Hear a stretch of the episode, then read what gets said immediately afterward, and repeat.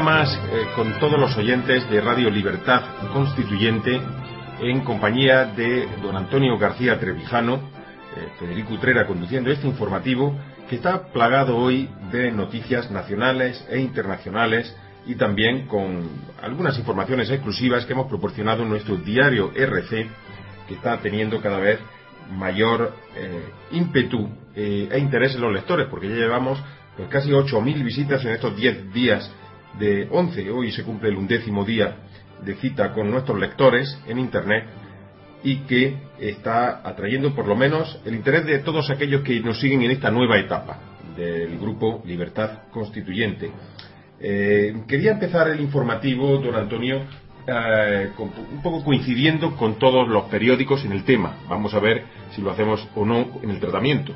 Eh, el ministro José eh, Ignacio Bert, el ministro de Educación, eh, ha realizado unas declaraciones muy polémicas en las que pretende, dice, que va a defender su intención de españolizar a los alumnos catalanes para, digamos, contrarrestar la ofensiva nacionalista, la ofensiva soberanista en las aulas. Hay división de opiniones. El mundo eh, eh, habla de huracán contra Bert por apoyar que en Cataluña haya colegios en castellano. Eh, la razón dice, bueno, pues nos dice que, lo que está intentando imponer más Artur Mas es que Cataluña es un Estado en el nuevo orden mundial. Mientras que el país parece defender a los contrarios y dice que José Ignacio Bert eleva la tensión con Cataluña al defender españolizar a los alumnos. Don Antonio, criterio ante esta confusión que nos puede provocar estas manifestaciones del ministro de Educación. A mí lo que me choca siempre, os saludo amigos eh, otra vez, otro día, a mí lo que me choca siempre es la incultura del ministro de Cultura. ¿Cómo puede decir españolizar? Pero ¿cómo es eso? ¿Se puede españolizar Cataluña, que es un trozo de España? ¿Cómo qué significa españolizar? Es imposible. Nosotros no podemos españolizar ni Andalucía, ni Cataluña, ni Galicia, porque es un hecho independiente de nuestra voluntad. Y españolizar es un verbo activo que implica algo que no es español, pero que podemos españolizar como en las conquistas de las colonias. Eh, claro que se españoliza y se catolizan las colonias. Pero España, españolizar España, ¿pero qué quiere decir? Que es que ya ha sido invadida por otro país extranjero y estamos reconquistándolo, españolizando porque los españoles ya no saben ni lo que son, ni lo que quieren ser. Eso es una barbaridad, una incultura. No se puede ser tan torpe y ser ministro perjudicando tantísimo. Y no digamos ahora si de la uno pasamos al otro. Es decir, de, si es absurdo hablar de españolizar, no digamos del señor Mas que lo que quiere es mundializar Cataluña. ¿Pero qué es esto? Para el turismo, propaganda del turismo, se puede, claro, hacer propaganda de Cataluña en el mundo entero, como han hecho y la embajada. Pero eso no la mundializa. Porque para eh, Cataluña, decir que Cataluña es un Estado en el nuevo orden mundial, ¿pero qué significa eso? ¿Cuál es el nuevo orden mundial? ¿Él lo ha definido? ¿Quién lo ha definido? ¿Cuál es el nuevo orden mundial? El de ¿Y el impuesto por China, India, Pakistán, Brasil, las potencias emergentes? El que aparece tras el derrumbamiento de la Unión Soviética, sustituido por Rusia y las antiguas eh, estados y naciones previos a la Revolución Soviética. ¿Qué quiere decir eso de mundializar? son palabras vanas, ignorantes, catetos. Cataluña, ni, ni España puede españolizar Cataluña, ni Cataluña puede mundializarse como pretende más. Esos son simplemente palabras de propaganda muy mal empleadas, porque revela la incultura de ver y la incultura de más. Pues muchas gracias, don Antonio, pero eh, muchos oyentes se preguntarán, porque otra noticia del día es que Escocia ha pactado un referéndum sobre su independencia con el Reino Unido y además la consulta se va a plantear eh, con una pregunta muy simple y que se va a celebrar en 2014. La noticia nos la proporciona Walter Oppenheimer, el corresponsal del país en Londres, y nos dice que Londres y Edimburgo han llegado a un acuerdo sobre las condiciones en las que se celebrará en 2014 un referéndum sobre la independencia de Escocia. La pregunta será sencilla y se ceñirá exclusivamente al sí o no a la secesión. El acuerdo, que se cerrará el próximo viernes, tras meses de discusiones, reconoce que solo Londres tiene poder legal para autorizar la consulta independentista, que sería vinculante. Luego, a lo mejor, eh, don Antonio, la pregunta es sencilla. Si Escocia lo está haciendo, ¿por qué no Cataluña? a lo mejor ese es el nuevo orden mundial del que habla más, donde todos los, estados, eh, los, pueblos pequeños pueden hacerse estados. Otra vez, este asunto lo que revela es la ignorancia de la historia del Reino Unido y de Inglaterra pues de los periódicos, los periodistas, los titulares de prensa es que no saben nada de historia. Pero, en primer lugar, la unión de Escocia a Inglaterra es muy reciente. Fue del año 1707. El Tratado de la Unión fue de, y fue una consecuencia de la guerra anterior donde vencieron los protestantes bajo la consigna protestantismo y parlamento.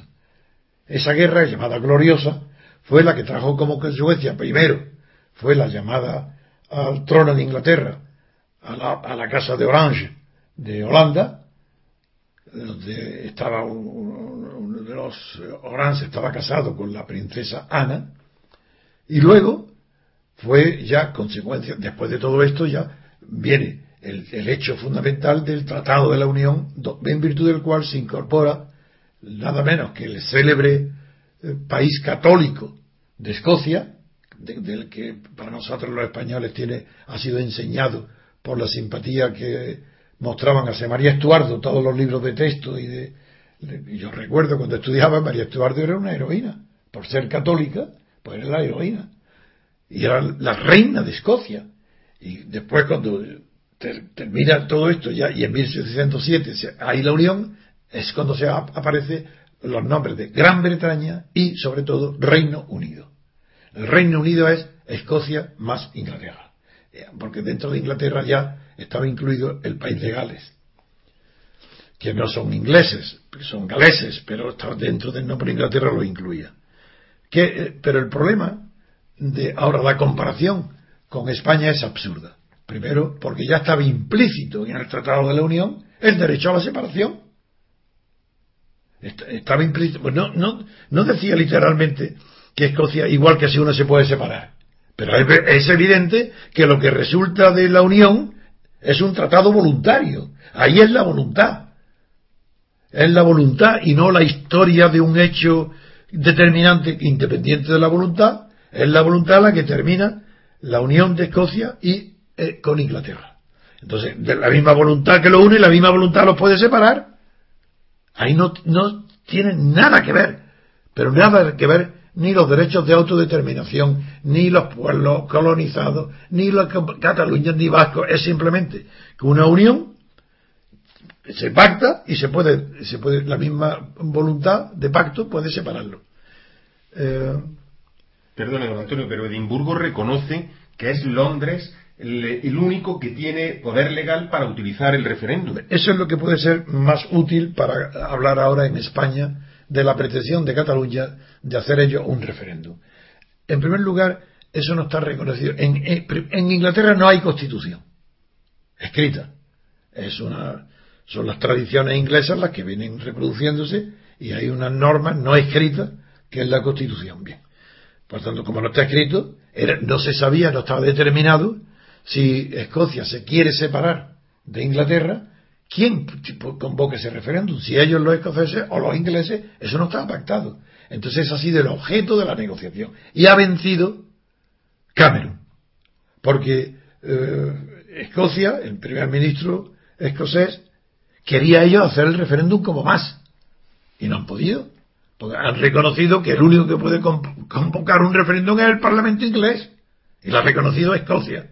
Por ya no tiene comparación ninguna con, con Cataluña, ni con el referéndum. Primero. Y la victoria ha sido total de Inglaterra. Segundo tema. Como es un tema, como es el de la separación de Escocia de Inglaterra, es una materia que depende de la voluntad colectiva de ingleses y escoceses, tiene un interés enorme saber las encuestas. Las encuestas ahí sí valen. Para saber, ¿y qué número de, qué porcentaje de escoceses quieren separarse? ¿Por qué la discusión ha sido entre Cameron y el primer ministro escocés? Que Cameron quería que el referéndum se celebrara ahora, enseguida, y el escocés no quería. Pero ¿cómo es posible? Si quieren separarse, cuanto antes mejor, ¿no? Pues no. Ahí era Inglaterra el que quería que se celebrara ahora, porque las encuestas dan eh, aproximadamente ni siquiera un tercio de escoceses que quieren separarse. La mayoría claramente no quiere la separación, quieren seguir siendo ingleses. Y por esa razón Camerún ahí ha triunfado, ya ha triunfado. Si celebra el referéndum lo van a perder los escoceses, lo saben todos. Y por eso Escocia quería retrasarlo, es con la esperanza de aumentar el número de partidarios de la secesión. Esos son los dos temas interesantes. Uno, que ha sido el Parlamento inglés quien a Escocia acepta que sea el Parlamento quien convoque el referéndum. Dos, que han aceptado que el, el, referéndum lo convoca el Parlamento inglés cuando quiere el Parlamento. Es decir, ahora, enseguida, porque tienen muy poca, ninguna posibilidad de independizarse. Y perdone, don Antonio, una pregunta a pie de calle. Sin embargo, Escocia juega con su selección en la, Eurocopa y juega eh, las clasificaciones, y ahí, aunque dependen de Inglaterra, ahí no hay, mm, digamos, eh, contradicción y conflicto. Ninguno. Eh, porque, es muy antiguo. En primer lugar, los ingleses son los que han inventado el 99% de todos los deportes. Eso es una invención inglesa. Y hay una tradición mucho anterior a la Unión de actuar una contra otra en todo tipo de deportes. Unos han cuajado en éxitos mundiales como el fútbol o el el, el, baloncesto o otro, pero, pero por ejemplo el boxeo, todo eso son son invenciones inglesas.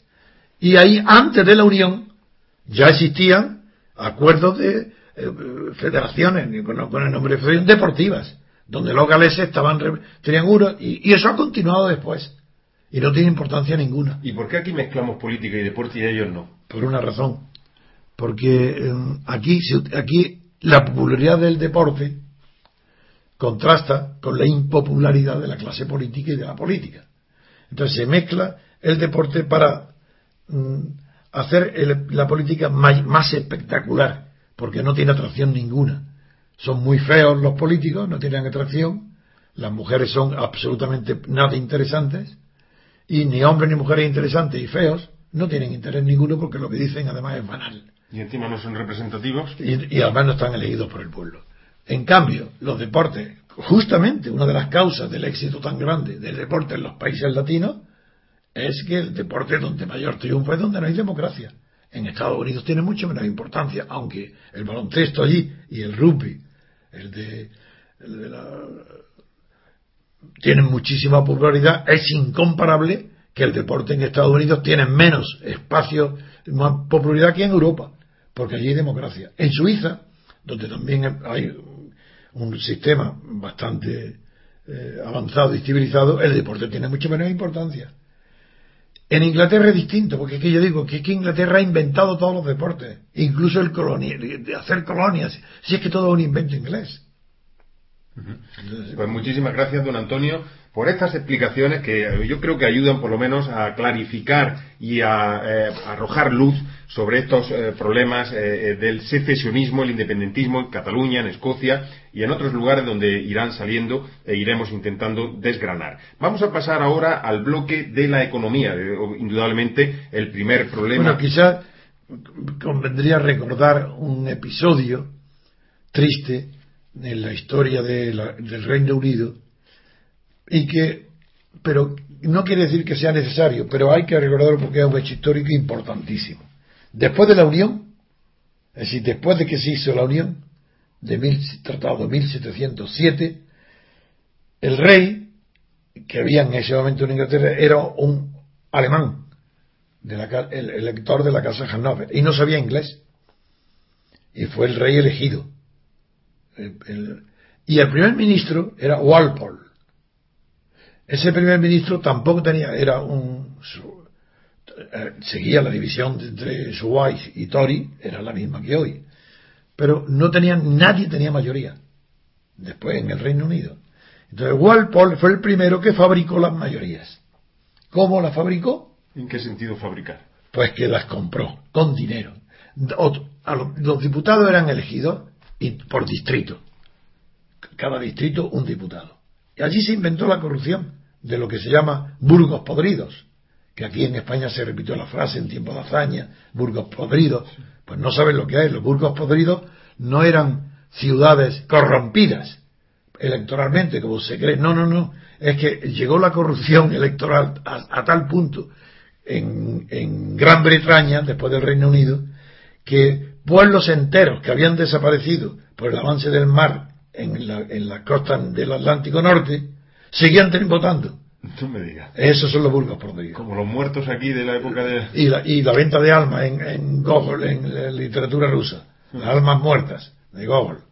Bien, pues sí, siguen diciendo. Y eh, la corrupción llegó a tal punto con Walpole que concediendo la promesa de otorgarle a los diputados que entraran en la mayoría presidida por él, le iba a dar, lo iba a enriquecer dándoles monopolios de comercio con, las colonias de Estados Unidos, de la Compañía de India, de toda clase de beneficios, logró formar la mayoría. Con un sistema tan eh, acabado, tan, tan, tan, bien concebido, que Tocqueville, cuando eh, describe, la corrupción en Estados Unidos, que comienza con la séptima presidencia, la de Andrew Jackson, el aventurero de, de Tennessee, el que declaró la guerra a los indios de Florida, a los seminolas, y que odiaba a los españoles, a los que nos llamaba incubos y sucubos, pues ese Tocqueville, cuando describe esa presidencia, dijo, de, de 1830 y tanto, era el séptimo presidente, dijo literalmente que había sido tomado esa corrupción que llamó spoil system del método de Walpole en Inglaterra después del Tratado de la Unión. Y esa corrupción, menos mal que en Inglaterra tuvo un campeón en contra, de inteligencia, que era un hombre además de guapísimo y atractivo, multimillonario, que era Bolingbroke. Ese hombre tuvo que huir a Francia, pero era tan inteligente que él inventó la frase de eh, oposición leal a su majestad, que la gente dirá, pero como aquí se dice la oposición leal, pero si es que no sabes lo que significa. Era la oposición de Bolingbroke a la corrupción era tan brillante, tan magnífica, era un hombre muy inteligente, era deísta, pues era tan inteligente que se podía confundir que su oposición era al régimen monárquico, y no, su oposición era a Walpole, y por eso decía una oposición leal a su majestad, pero que destrozaba el gobierno. Y aquí, como no se tiene idea ninguna, ni de la historia, ni del origen de los pensamientos eh, pues, pues, claro, aquí dicen oposición leal. ¿Pero qué oposición leal? Eso es un contra. La oposición no puede ser leal nunca al partido del gobierno. Basta que sea leal. Un momento ya no hay oposición. Que sea leal al, al rey, muy bien, pero al gobierno no. Pues que aquí se confunde gobierno, Estado. No saben nada de nada. Eh, libertad individual con colectiva. Y, eh, claro, claro, etcétera y etcétera. Muy bien. Pues muchísimas gracias por esta explicación, don Antonio. La verdad que eh, me, ha, encantado porque nos ayuda a profundizar en la historia de la política, del parlamentarismo y de la democracia y que está tan lejana a lo que nos instruyen los políticos actualmente, ¿no? Quisiera pasar al, bloque económico porque efectivamente la, economía, el paro, pues sigue siendo la primera preocupación, al menos manifiesta, de los españoles y también la realidad diaria nos, eh, nos lo indica. Eh, le voy a dar algunas noticias que se han conocido hoy. Las cifras de paro en España. Eh, estamos ya en el 25,13%, la cuarta parte de la población en paro. se ha rebasado un límite histórico que era el 25%. Hasta ahora ningún gobierno en España había llegado a estas tasas de paro. 5,8 millones de españoles en paro. Que nos vamos a acercar a la cifra ya eh, eh, desagradable y dramática de los 6 millones. El diario ABC nos recuerda que las cifras de paro en España ya son más africanas que europeas. Y lo dice porque mientras en la Unión Europea la media es del 11,2%, en África la media está, está en torno al 25, pero por debajo del 25. O sea, Nigeria tiene un 23%. Sudáfrica es la que se eleva un poquito, el 25,2%.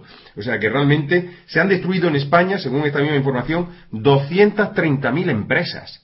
230.000 empresas. ¿Cómo vamos a crear empleo si no hay empresas? ¿O es que todo el mundo quiere ser funcionario? Ahora hablaremos de esa eh, cuestión, de, la dimensión del funcionariado y de toda la gente que sin ser funcionaria depende del Estado, fundamentalmente familiares y, allegados de políticos, sindicalistas, etcétera. Eh, bueno, las cifras son tan dramáticas que la eh, responsable del Fondo Monetario Internacional, Christine Lagarde, ha pedido más tiempo para que España reduzca el déficit público y la economía española ya está a un paso del bono basura, eh, según la agencia de calificación Standard Poor's. Nosotros hablando de eh, más, hablando de autonomías, hablando de independentismo y la gente con el agua al cuello y con el 25% de paro. Antonio, a lo mejor estamos equivocándonos a la hora de elegir los temas de apertura, ¿no? No, este está extraordinario. Este por Dios, la noticia de que España tiene ya una cifra superior a la cuarta parte de la población en edad y estado físico capacitada para trabajar, que más de una cuarta parte no puede, no puede porque no tiene puesto de trabajo, es una noticia, de hecho, está creando condiciones pre-revolucionarias. Pero, ¿por qué no se producen los movimientos políticos que deberían ir acompañando a estos movimientos económicos o sociales. ¿Por qué? Pues porque en España hay que distinguir, a diferencia de otras naciones, la enorme importancia que tiene lo llamado paro estructural. Hay que distinguir dentro del paro aquel paro que obedece a causas tradicionales que de, la, de la formación de la estructura económica española de aquellos otros que dependen de las crisis del momento, como la actual, aunque sean muy grandes y duraderas, pero que son situaciones de crisis que son paros coyunturales.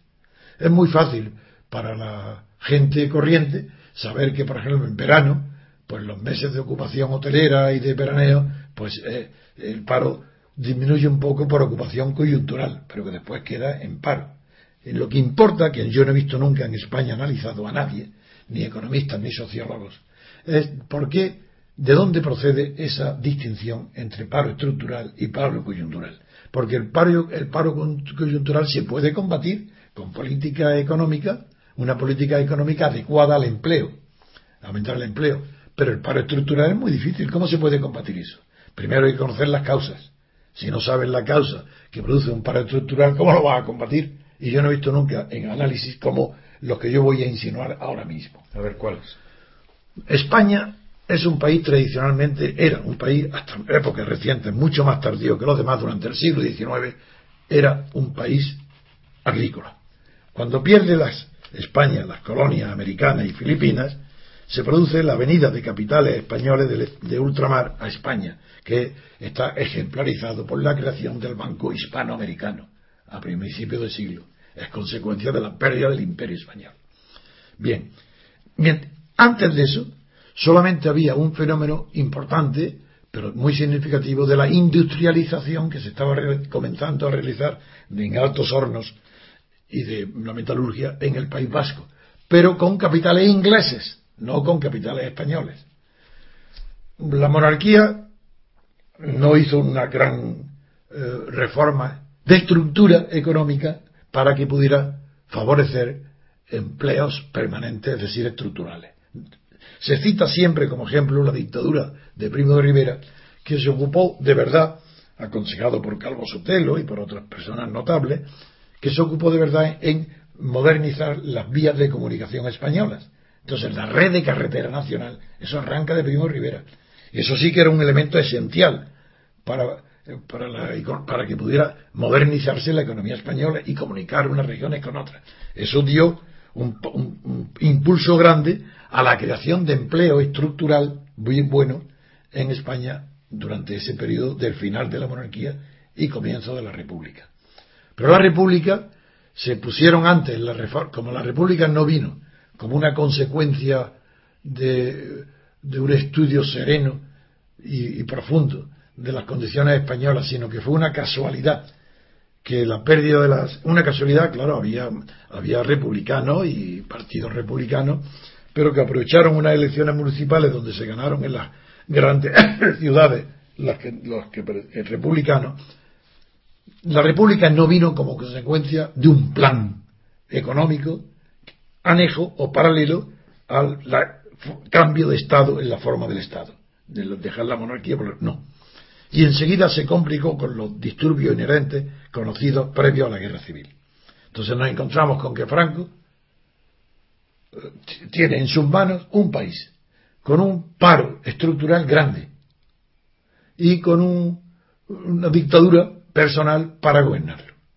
Eh, es natural que, durante el primer periodo, hasta la entrada de lo que se llamó tecnócratas del Opus Dei en el año 1957, que entró, el primero fue Laureano López Radó como secretario de Claro Blanco, pero eso no cuenta, porque Laureano entró para modernizar la administración, no pensó en la economía. El primer ministro que entra en el gobierno de Franco para pensar en la economía se llamó Ullastres.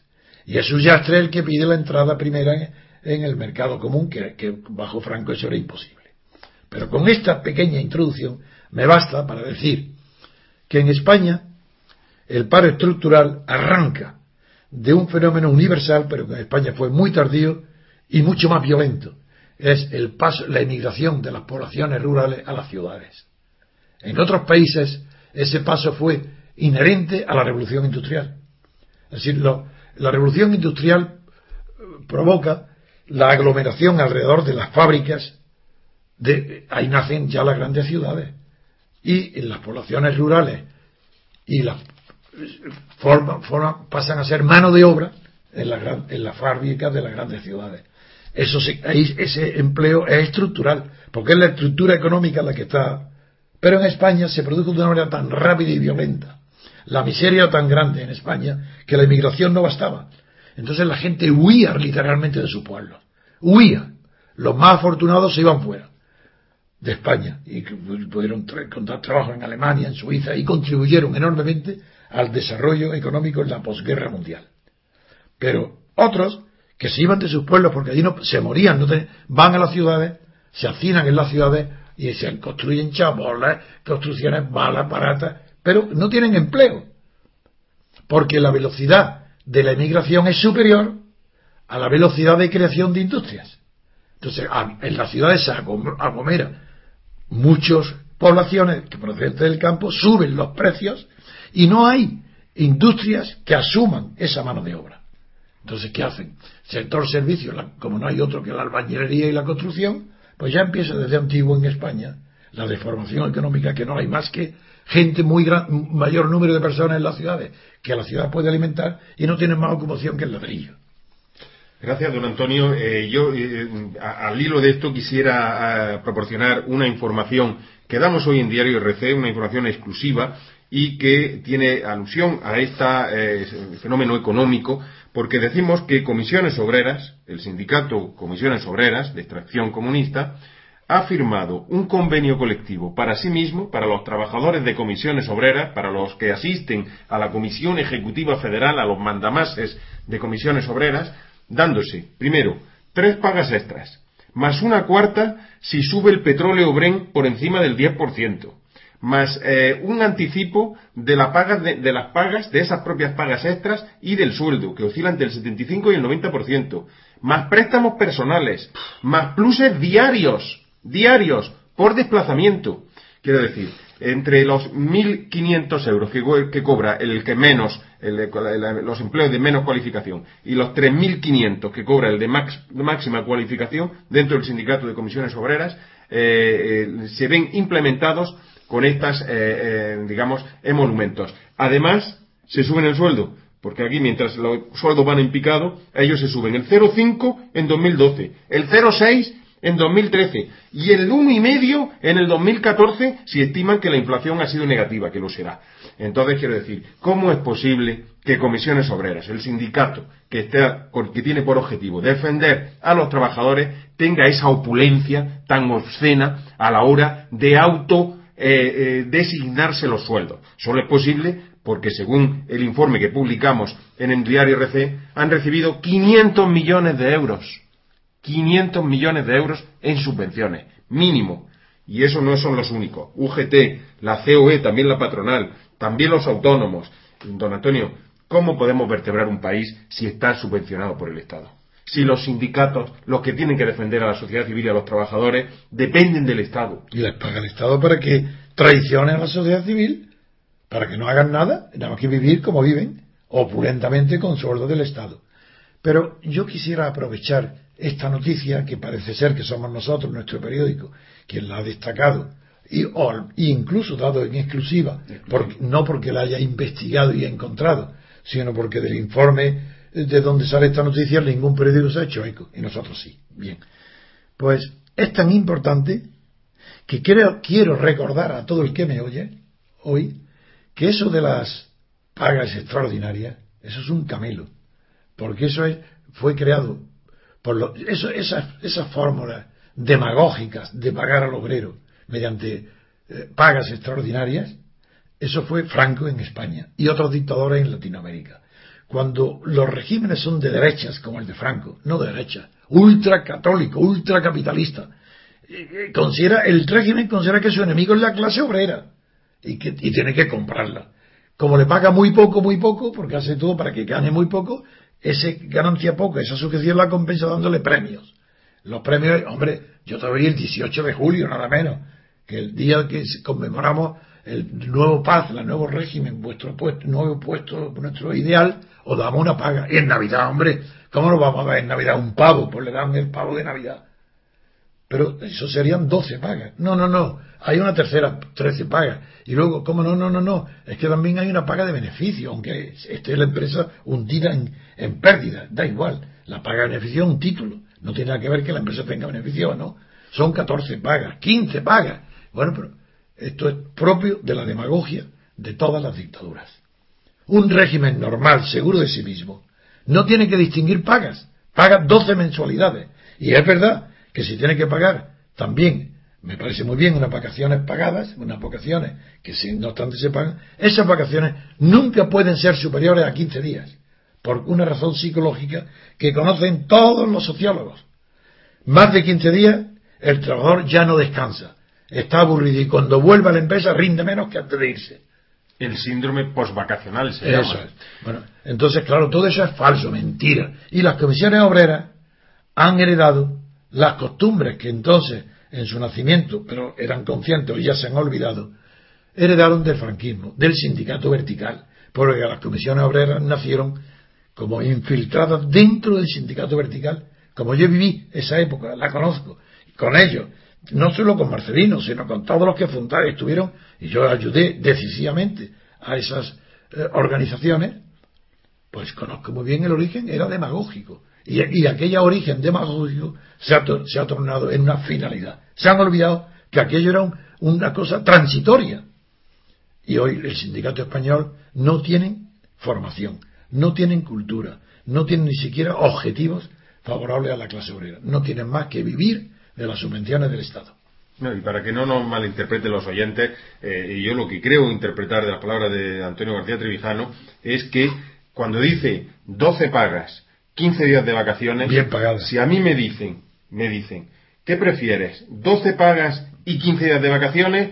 ¿O el 25% de paro con 15 pagas para los de comisión obreras, para los de la UGT, para los de los partidos políticos, para los diputados y para todos los que, eh, abrevaderos que hay en la administración y el resto al, paro con esa cola de 5,8 millones de españoles. Eso es. 12 pagas y 15 días de vacaciones. Naturalmente. Pues, eh, eso es lo que. Porque ya incluso sospecho, don Antonio, que lo que ha estrangulado la economía ha sido esto. Ah, el abuso constante que, han hecho de la economía. No, no, es que algo que se me olvidó. Decir, no, se me olvidó, que no, no tenía tiempo, no se me olvida.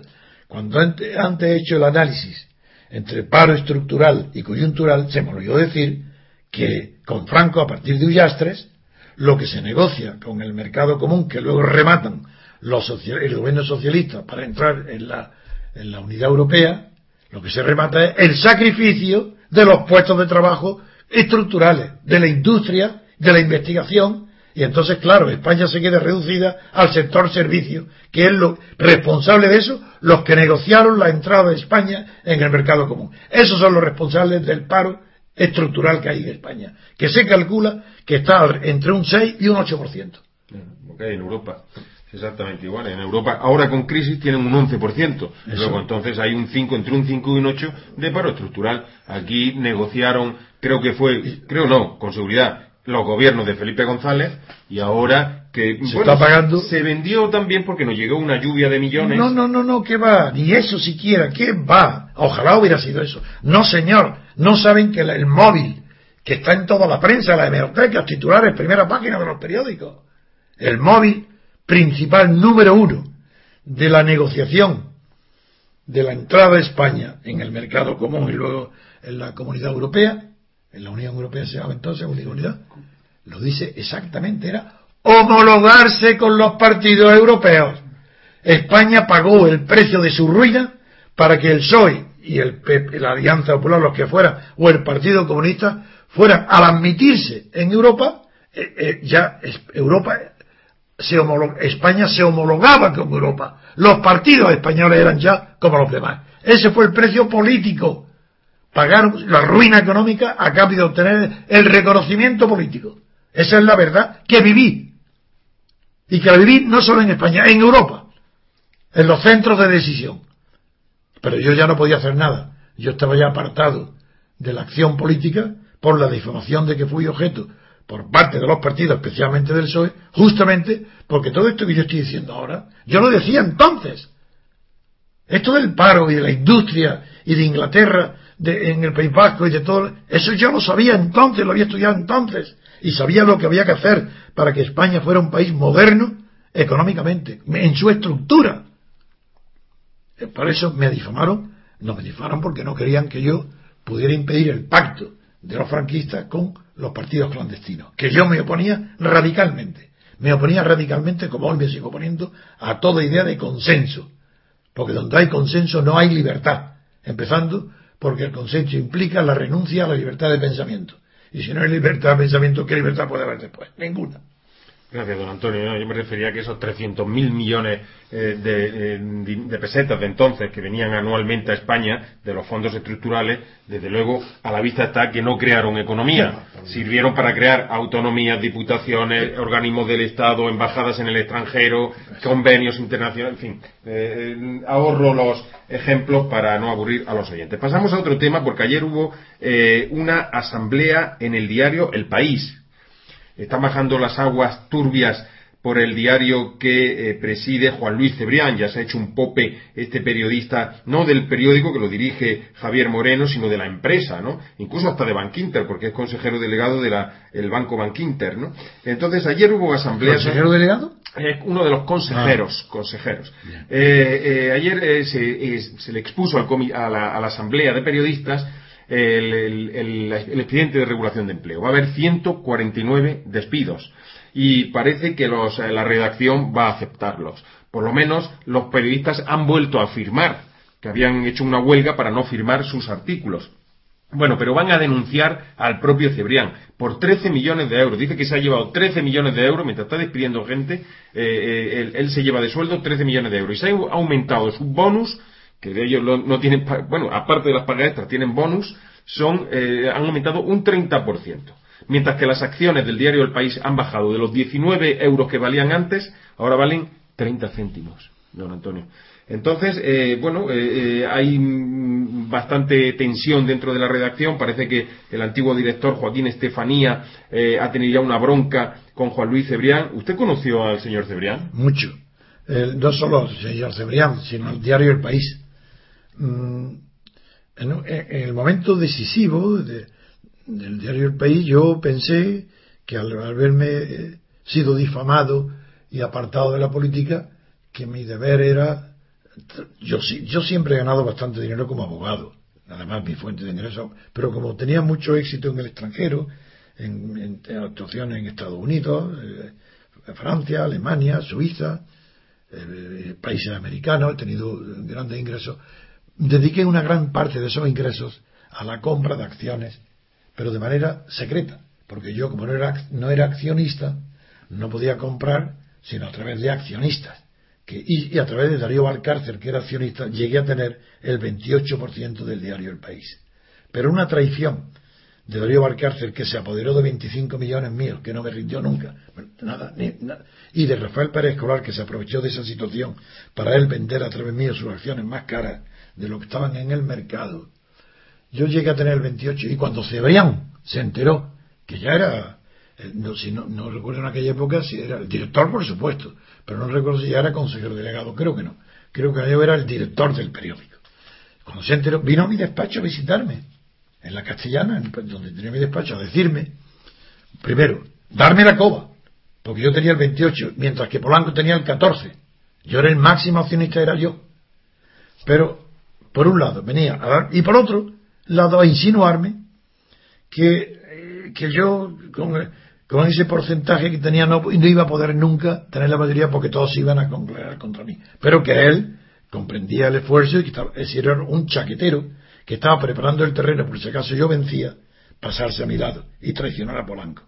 Yo lo comprendía enseguida, pero como él no sabía que pocos, tres, cuatro, cinco días después, se supo, por la traición de Darío, de que yo tenía esa posición, ya todos los, porque yo tenía un plan para llegar al 51%. Y yo sabía que si yo no tenía la mayoría absoluta sería imposible que yo pudiera dirigir el país, ni controlarlo. Porque todo el mundo se coaligaría contra mí, porque todo el mundo son, eran partidarios de lo que hay, de la oligarquía que hay. Y claro, yo era enemigo, yo quería el país para luchar contra esa oligarquía, para desviar el país y, orientarlo hacia la libertad y la democracia. ¿Un periódico republicano quería usted? No, no, yo entonces no pensaba más que en la libertad y la democracia. Republicano, si, republicano es una consecuencia de la libertad, no es que yo quiera ser republicano para ser libre, es que quiero ser libre y seré republicano como consecuencia. Pero, pero Cebrián era el hijo de un preboste del franquismo y él mismo había sido y él era, y él era, general. No y cambiar eso, ¿no? No, pues claro, pues claro que no. Estoy diciendo que él, mientras me preparaba, dejo, me deja terminar ahora, pero te agradezco que me lo digas, que él, en cambio, llega al país y reúne a todos los periodistas e incluso a los, los obreros de la linotipia, de las, eh, perdón, de las máquinas, de las rotativas, y arranca un acuerdo que si yo llego a controlar el país, no sacan el periódico. Mientras él venía, eso me lo anuncian después.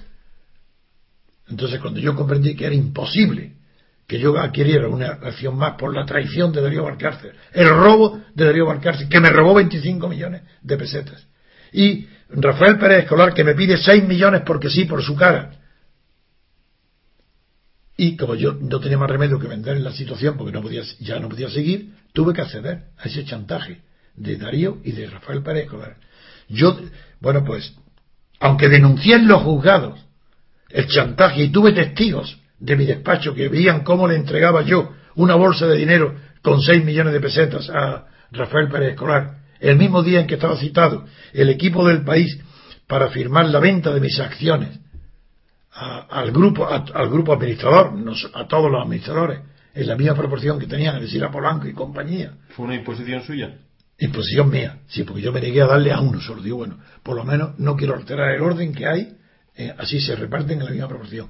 El acuerdo se hizo en casa de Ramón Mendoza, en Florida, porque Ramón Mendoza me persiguió en los concursos de hípica, donde vivió mi hijo, hasta que yo consiguió que yo vendiera las acciones, porque estaban todos asustados. Y al final yo viendo comprendiendo que eso era la ruina para mí y no iba a hacer nada, pues las vendí.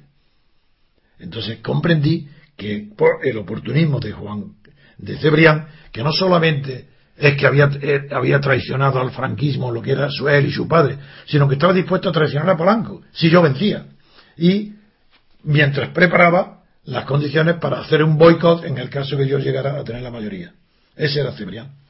Pues muchísimas gracias, don Antonio, por esta retrospectiva histórica, por esta reflexión sobre los personajes de hoy que tienen una raigambre y unas raíces en el pasado más reciente. nos acabamos de enterar de cuál es ese pasado de Juan Luis Cebrián, que ahora pasa por ciertos apuros con su propia redacción. Hay más noticias que queremos comentar ya muy brevemente porque se acaba el tiempo. Mario Conde ha vuelto otra vez por sus fueros. Dice que lo que está haciendo la Audiencia Nacional, ya ayer lo comentamos, es una instrumentalización política, que justamente le están expropiando las fincas, sus fincas, cuando eh, le llevaba mucho tiempo, justo cuando se presentan las elecciones. Pero dice una cosa más, y es que, que ¿por qué no se investiga los millones que tiene Botín en Suiza, Botín, el responsable, el banquero del Banco Santander, y los que tiene el BBVA en Jersey, en el paraíso fiscal de Jersey. En este caso da el dato, 25.000 millones de pesetas. Y además dice que en esos dos casos nadie ha sido condenado. Don Antonio, ¿tiene razón Mario Conde o no? Bueno, tiene razón, claro. Lo que pasa es que es tonto si dice eso. Él le pasa igual que a Ruiz Mateo. Él nunca ha sido admitido como miembro de la oligarquía política que gobierna la banca. Él no era eso, ni Ruiz Mateo tampoco. Entonces él ha sido expulsado de esa oligarquía como Ruiz Mateo porque no pertenecen, son unos advenedizos, unos recién llegados, que en la banca tradicional nunca los iba a admitir, y lo ha admitido. Eso es verdad, pero eso se sabe, y él tenía que saberlo. No diga, ¿por qué no se investiga? Porque eso que tú pides que se investigue a Botín o a, los bancos de Bilbao Vizcaya, esa es la oligarquía verdadera, profunda de España. Entonces, ¿cómo se va a investigar si son ellos los que dependen los gobiernos de ellos, los que pueden hacer y quitar ministros, si son ellos? Eh, en cambio, a ti y a, y Ruiz Mateo, claro que pueden echar de la oligarquía, porque no pertenecéis a ella. Sois advenedizos. Y además no tenéis modales. Los de ellos. No, soy, se ve que sois nuevos ricos. Y eso la oligarquía no le gusta. Pues muchísimas gracias, don Antonio, por esa visión, por lo menos tan singular y tan directa, por el conocimiento además directo de los personajes. Más noticias. El Tribunal de Cuentas ha descubierto ahora, fíjese por dónde, que eh, los votos, eh, las subvenciones a los partidos son exageradas porque dice que cobra 21.000 euros por diputado cada partido y 276 euros por concejal. Y, no, en total han sido 60 millones de euros lo que se han llevado los partidos por las municipales de 2011, simplemente por haberse presentado, para que luego digan que cuando proclamamos la abstención, la abstención activa, los abstencionarios, que tanto se necesitan en España, pues sepan que con el voto le están dando a cada partido un dineral de nuestro dinero y que cada cual haga de su capa un sallo. Pero no, no, es por lo que el Tribunal de Cuentas es noticia, es que ha descubierto que le están pasando facturas de canapés. Y claro, eso ya eh, pues atenta contra su moral y dice que el gasto por canapés no es subvencionable. O sea que sí pueden meter las gambas, las cigalas, las ostras, si le gusta el pescado, si le gusta la carne, el filete de ternera, el solomillo, el buey o el faisán, si es que es uno más exquisito en sus gustos. Pero desde luego, canapés ni uno. Y de hecho ha reprochado a los partidos que encima le habían metido no uno ni dos, 70.000 euros en canapés para las campañas electorales. Don Antonio, juicio crítico. Porque eso es una injusticia. Se está discriminando al canapé, que tiene el mismo derecho que los demás comidas para ser subvencionada. Punto. No tengo más que decir. Pues desde luego, eh, gracias por esa precisión gastronómica que seguramente algunos de nuestros oyentes, que siempre tan cuidadosos de paladar, apreciarán. Última noticia. Eh, quería plantearle eh, lo que ha ocurrido en España. Va a venir una comisión del Parlamento de Alemania para, una comisión concretamente de trabajo y asuntos sociales, para entrevistarse con miembros de los grupos de Democracia Real Ya, del 25M, del 25S, el 15M, de la Federación de Vecinos de Madrid y los de Asociación contra los Desahucios. Vienen para eh, sondear la opinión, si están muy extrañados de estas cosas que están pasando en España y que no encuentran ellos explicación en Europa. Después las asambleas de ellos pues deciden quién va a ir a entrevistarse con ellos, otros se finden porque están en contra, en fin, pero ¿tiene algún eh, calado político esta, este esa, esa comisión se irá con la cabeza más vacía que cuando llegó. Otro asunto. no, pues ya nos hemos quedado No, me hablaste antes de que había algo de los príncipes, no sé qué, que no se hablaba. Ah, por favor, si es que nos hemos olvidado de la noticia de la Casa Real. Siempre damos una noticia de la Casa Real que los demás medios no dan. Yo no, recuerdo cuál es. Bueno, pues yo le voy a decir cuál es. Muchas gracias por el recordatorio. Eh, para que luego diga que tiene menos memoria que yo. pues tiene más memoria que yo, don Antonio García Trevijano. Pues bueno, pues eh, eh, la noticia es que ayer el príncipe Felipe acudió a la Puerta del Sol para acompañar ah, en un gesto espontáneo a su madre que estaba cuestando para la Cruz Roja.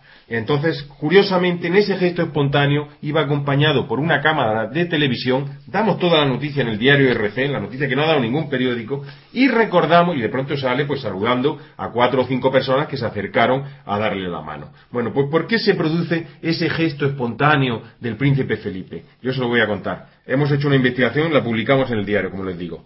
En las cuatro últimas apariciones del príncipe Felipe y de Leticia públicas en España ha sido recibido con abucheos, con insultos y con pitos. Se lo voy a decir cuáles son.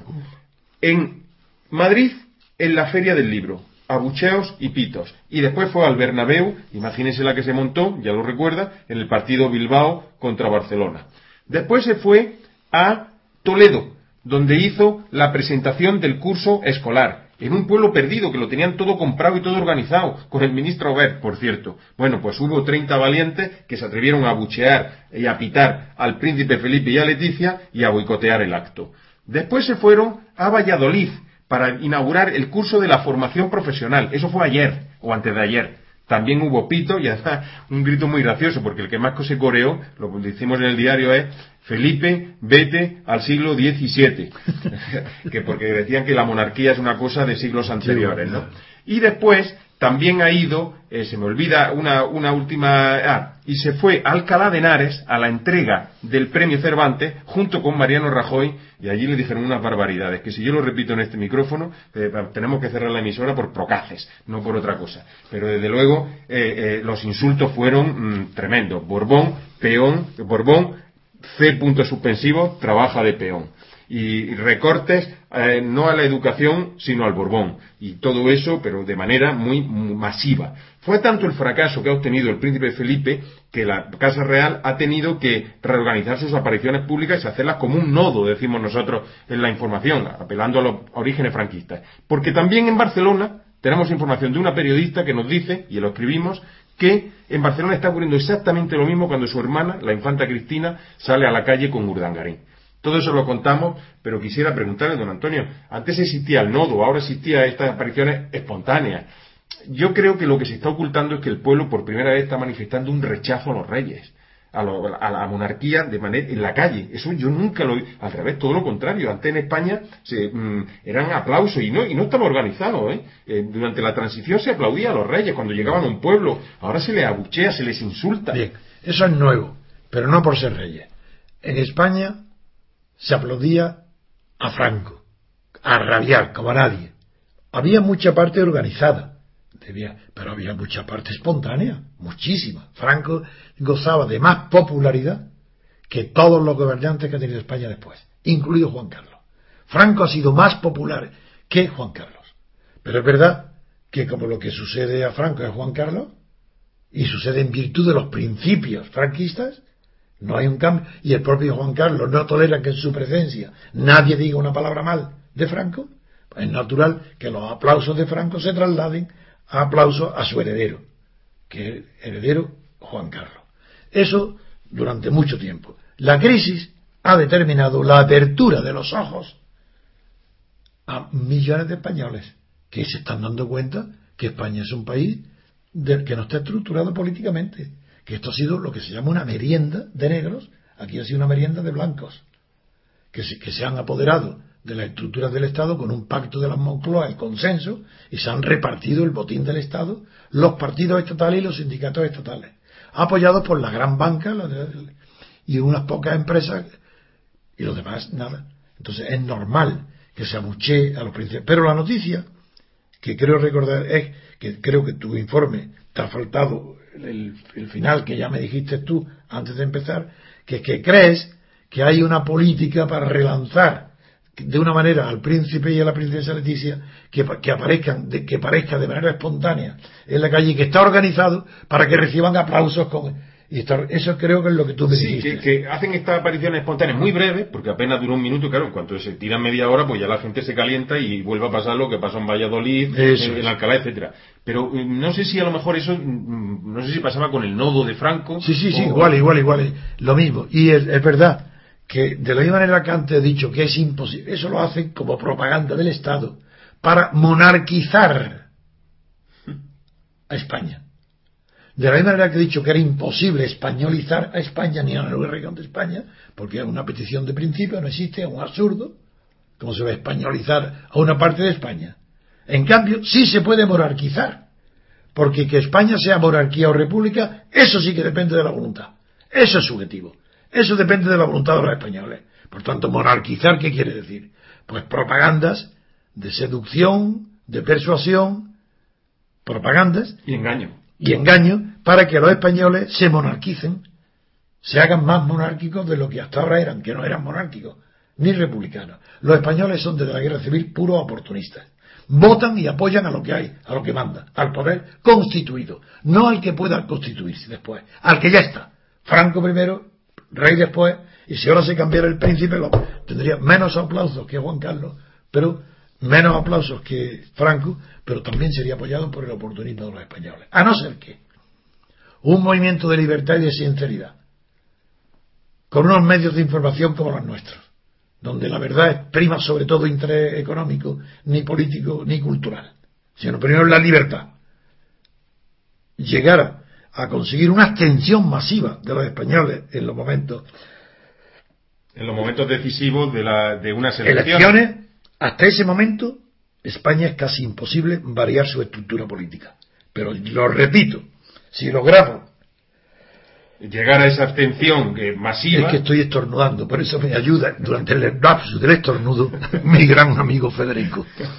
Bien, pues en ese eh, tiempo mm, tenía lo que quería decir es que solamente si se deslegitima el sistema electoral español, si se deslegitima a la clase política española actual, si se deslegitima a la constitución actual, es posible que actos que parecen hoy imposibles o absurdos, propios de mentes infantiles, como los del 15M o los del 25S, pasen a ser trascendentes. Entonces sí, entonces claro que yo podría, todos los 25M, todos los, si yo los critico hoy, es porque no existen las condiciones objetivas para que ellos puedan hacer nada. Y lo que hacen es el ridículo porque no tienen conocimiento. No saben la política nada. Saben menos que los ministros actuales. Menos que los periódicos actuales. ¿A dónde van a ir? Menos que José Ignacio Bert. Menos que Ignacio Bert. No saben de la política nada. Los movimientos estos. En cambio, si fuera una abstención general, dejara en ridículo a toda la clase política, en ese momento cualquier acto parecido a lo de la toma del Congreso provocaría la caída del régimen. La monarquía tendría que irse igual que Alfonso XIII. Eso es la diferencia entre todos esos ignorantes, inconscientes y yo. Que yo no emprenderé ninguna acción política si no estoy seguro del resultado, de que ser, yo no embarco a nadie en una aventura. Y mucho menos que nadie al pueblo, que, que en realidad es inocente, es una víctima. ¿Cómo lo voy a embarcar en movimientos que le pueden conducir al fracaso de la libertad? Y que la República se retrotraiga y se retrase otros 100 años más. No, yo soy responsable de la idea que soporto sobre mis hombros, que es la dignidad de la futura república, la dignidad de la libertad política colectiva, la dignidad de lo que es una república constitucional. Y como ese es mi fin, no me prestaré a ninguna maniobra que desprestigie esa idea. Pues muchísimas gracias, don Antonio. Acabamos hoy este informativo. Les emplazamos. Muchísimas gracias a, don Antonio García Trevijano. Hoy el programa ha sido sabrosísimo para los amantes de la política, de la historia, de la sociedad y de todo lo que nos cuentan los demás medios. Que agradecemos particularmente eh, a Manuel Ramos desde Sevilla que nos está asesorando eh, técnicamente y emplazamos también a los oyentes para el próximo programa, para el fin de semana, que mañana es fiesta el 12 de octubre. Y, también te ayuda mucho, creo, Naranja o Limón. Sí, sí, sí, sí, también Nico Naranja nos da informaciones sabrosísimas. Que quiero que sepan ellos que lo sigo muy atento a Manu y a él, porque estoy enormemente agradecido. Bueno, pues que muchas sepan. pues eh, la verdad que ese agradecimiento es, también mutuo por mi parte, ¿no? Y les emplazamos a ese nuevo programa Correo Constituyente, donde vamos a contestar a todos, a todos los lectores, a todos los oyentes y a todos los espectadores del grupo Libertad Constituyente. Nada más, les habló Federico Utrera.